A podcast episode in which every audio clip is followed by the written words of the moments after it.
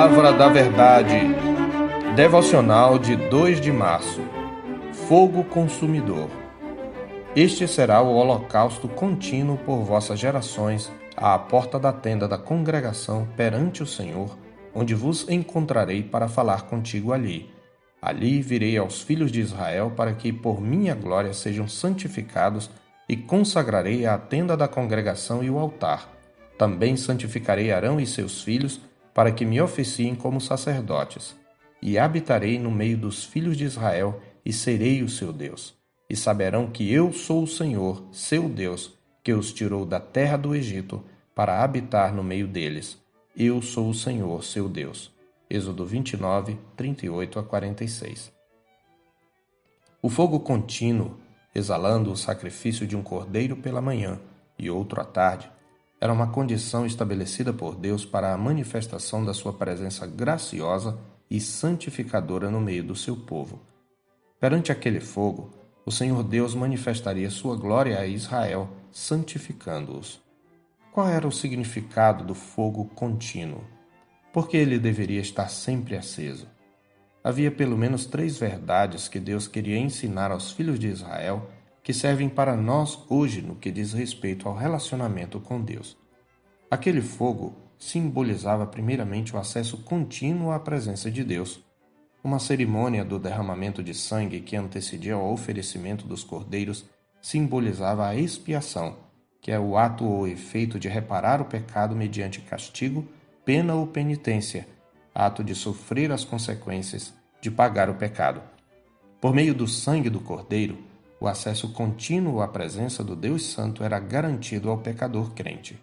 A expiação, portanto, era a garantia de que Deus poderia conviver com seu povo sem consumi-lo pela sua ira. Simbolicamente, uma vítima inocente havia sido imolada em lugar do pecador, e essa vítima era a provisão do próprio Deus. Sabemos que o sangue de um cordeiro morto prefigurava o cordeiro vil de Deus que haveria de ser imolado por nossos pecados. A Escritura diz que, pelo precioso sangue, como de cordeiro sem defeito e sem mácula, o sangue de Cristo, conhecido com efeito antes da fundação do mundo e manifestado nos fins dos tempos por amor de nós, fomos resgatados do nosso fútil procedimento que atraía a ira de Deus, conforme 1 de Pedro 1, 18 e 19. É isto que nos garante o acesso contínuo à sua presença. Mas, em segundo lugar, o fogo também indicava a celebração contínua da presença de Deus. Isto se dava por meio da adoração. Se Deus está presente, devemos viver em constante adoração, celebrando sua presença protetora. Como observa Henri Souto, campo de Israel descansava com toda a segurança a noite inteira sobre o abrigo do cordeiro oferecido à tarde em holocausto no altar.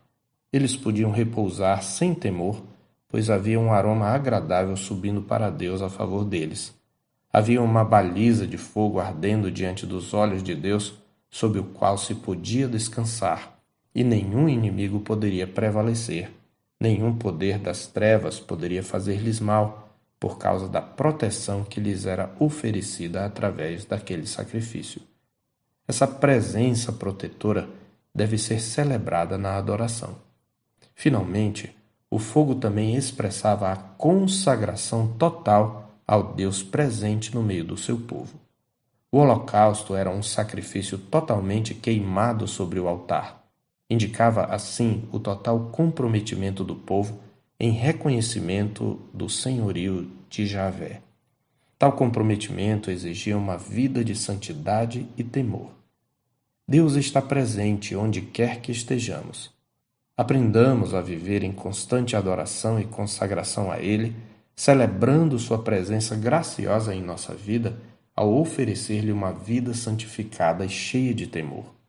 Não pensemos que na nova aliança esse temor seja dispensado daqueles que se aproximam de Deus.